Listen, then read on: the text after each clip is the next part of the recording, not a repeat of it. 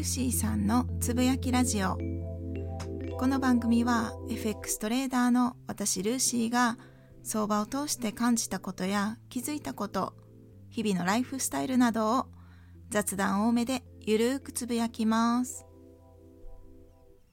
今日のテーマはコントロールできない物事に悩む無意味さについてちょっと考えてみようと思います。コントロールできないものっていうのは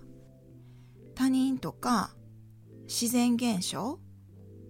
自然災害とかコロナとか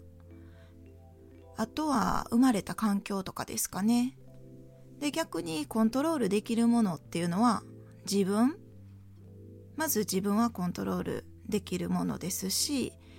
自分が選択したもの環境とか何をするっていうものはコントロールできるんじゃないかなと思うんですね。例えば営業マンだったとしてこれからお客さんのところへ行って会社の商品を説明して売れるかどうかっていう買ってもらえなかったらどうしようっていう不安になるかもしれないですよね。でもこれってコントロールできないことです。買ってくれるかどうかはお客さん次第なので自分がコントロールできるものっていうのは例えばプレゼンの資料を準備してでお客さんの質問を予想して答えを準備しておくっていうのとあとは約束の時間に遅れないっていうこれぐらいしかできないですよね。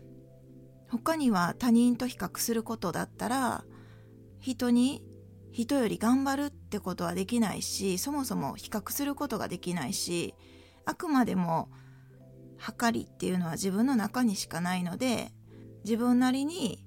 その自分が持ってる測りを使いながら自分の限界を見ながらちょっとでも超えていく昨日の自分より今日より良くなっていくっていうことしか比較することができないと思うんですね。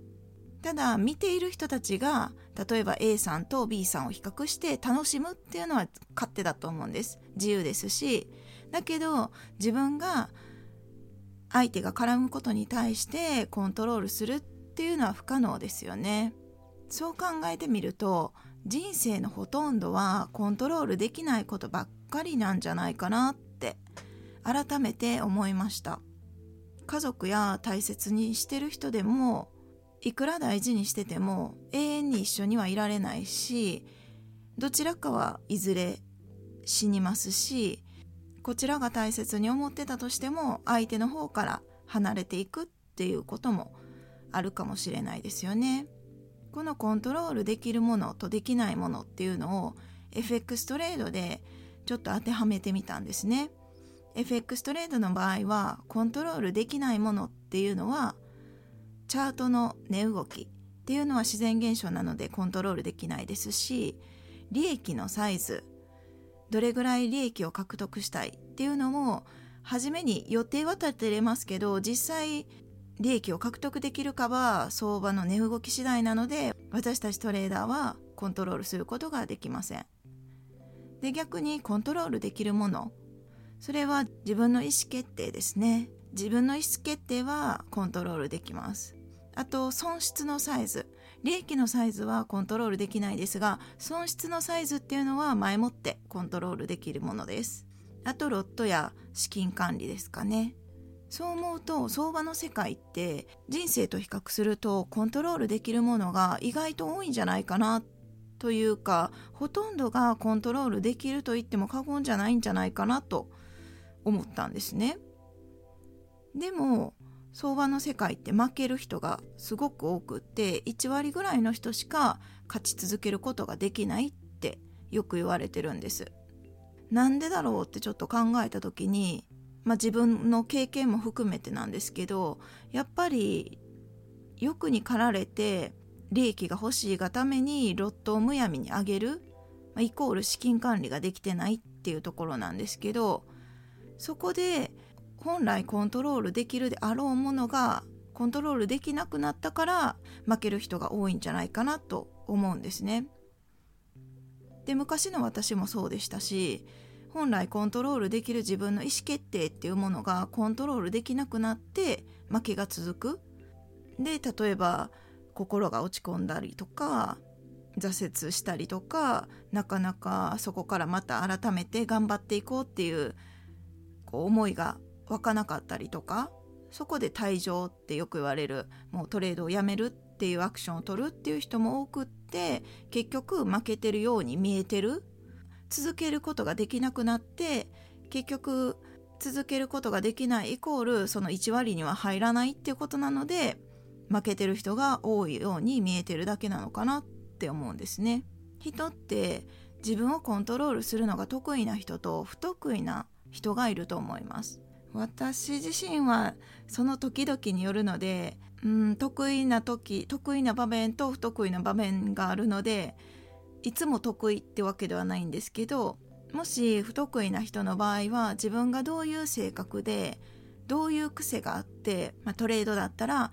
チャートの値動きとかこの含み益含み損がどうなった時に自分がどういう感情が湧いてくるかっていうかなり細かいですがそこまで観察した上で自分のトレードスタイルっていうのを構築していくのがいいんじゃないかなと私は思いますね。そこまですることでこの感情も含めてトレードスタイルに入れていくっていうのが意外といいんじゃないかなと思うんですね。感情をなくすように機械的にトレードをするっていう方もいると思うんですけど私自身はそこまで今のところまだ到達したことないですし、まあ、ルールをガチガチに決めてしまえば感情っていうのは生まれてきたとしても、まあ、機械的にやるしかないのでやれるっていうことはあるかもしれないんですが、まあ、人それぞれやりやすいやり方が違うと思うので私の場合は自分の感情をしっかり観察してそれも含めてじゃあこうしていこうかなって改善していくのがいいかなって思ってます。この前ツイートしたんですけれどもpips はスキルロットは感情っていう言葉をツイートしました。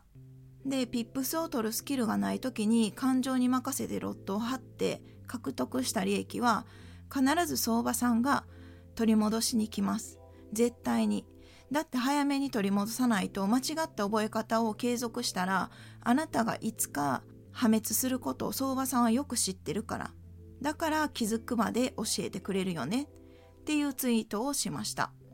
FX トレーダーの方だったらデイトレードっていう本は読んでる方が多いと思うんですけどそこにも同じようなことが書いてありました。相場はあなたの敵ではなくって友である。っていうところですね。だからあなたが間違ったトレードをしてるのであれば相場さんが一旦あなたからお金を預かることになるしあなたのトレードスキルが上がれば相場さんは必ずあなたの手元にお金を戻してくれる。そういう仕組みになってるそうです。だから相場さんのことを敵だって思うのではなくって私たちトレーダーに利益をもたらしてくれるとても大切な友人だ。そのように相場さんと向き合うのがいいってデイトレードっていう本にも書いてありました。このデイトレードっていう本は私が FX 始めて一番初めに買った本なんですよね。でその当時はなんとなくああなるほどなっていう感じで思ってたんですけれども3年経った今改めて読み返すとものすごく納得できるなるほどなーって腑に落ちることがたくさん書いてありましたおそらくこれから先また3年経って読み返すとより理解ができるんじゃないかなと思うんですがこの相場さんは敵じゃないっていうところが今の現時点の私にとってはすごく納得できるポイントですね。相場さん本当敵じゃなくって大切な友人で私たちに利益をもたらしてくれる友人ですね。だから相場からの合図をしっかり待ってその合図通りにエントリーをしていくと利益を獲得しやすくなるなって最近しみじみ感じてますね。またちょっと話がずれちゃったんですけどそうコントロールできないものに悩み続けてても答えは出ないし解決ができないんですよ。なのでコントロールできるものだけに目を向けて打開策を考えることが建設的だし自分の人生の主導権は自分にあります。今あるものにしっかり目を向けてどうにもならないことで悩むのはやっぱり時間がもったいないですし自分で変えられることに意識を向けるのが大事だなって思います。そのためにも今あるものにこう集中できるようにもっともっと丁寧に生きてみようかなって改めて思いましたね。はい。今日はコントロールできない物事を悩む無意味さっていうことについて少し考えてみました。今日も最後まで聞いていただきありがとうございます。今日はこの辺で終わります。ではまた明日。